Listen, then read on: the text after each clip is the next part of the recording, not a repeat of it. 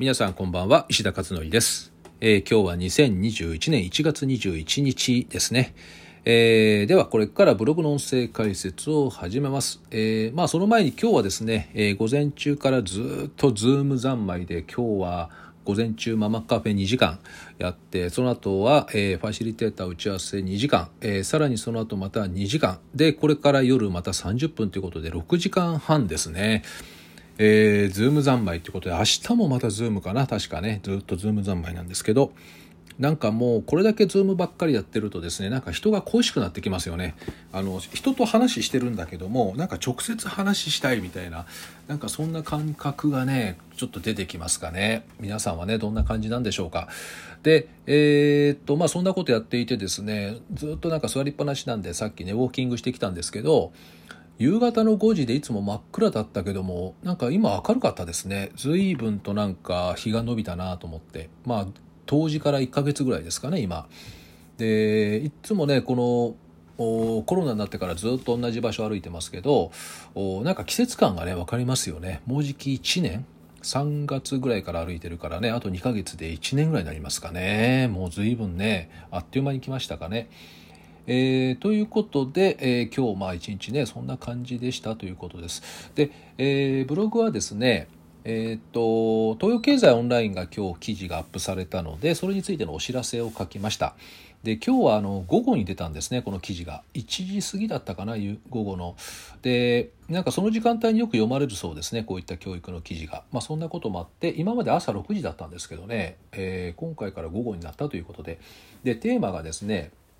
えーテーマは苦手科目どうするかっていうのはテーマなんですけどタイトルが、えー受験まで1年伸びる子苦しむ子の決定的さという書いてあります。まあこのタイトルだとどうかな。あのあんまりこうピンとこない人がたくさんいるかなと思って目があんまり引かないかなと思うんですけどただ内容はですねえー苦手科目を苦手科目のままやるとネガティブな感情を引きずるので伸びないよねって話なんですよ。じゃあどうするかっていうとある、えー置き換えがあると苦手科目をあるパターンに置き換えてしまうんですね。でそうすると子供はですね苦手科目と思わずにそれに取り組んでいくと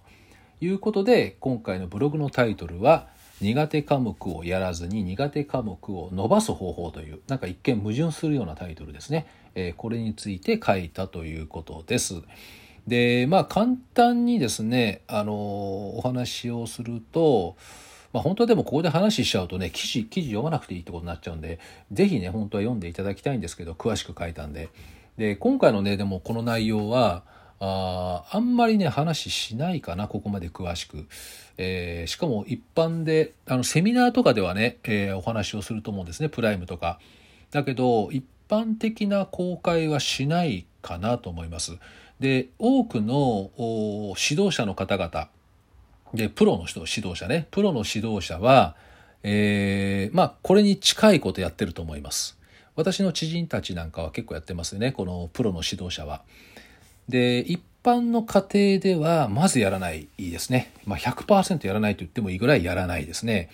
それからまあ塾とか学校の先生の中でもいわゆる普通だとしたらどうかな。あのただ淡々と教える。あと苦手これ苦手なんだからもっと頑張れとかね。あの苦手だからもっと集中的に勉強これして伸ばせとか。いわゆる一般的なことしか言わない可能性はありますよね。だけど、えー私の知るプロの指導者たちっていうのは、まあ、そういう一般的なことはあんまりやんないんですよ。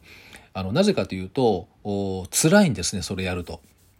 だって苦手を克服するって辛いじゃないですかめちゃくちゃ。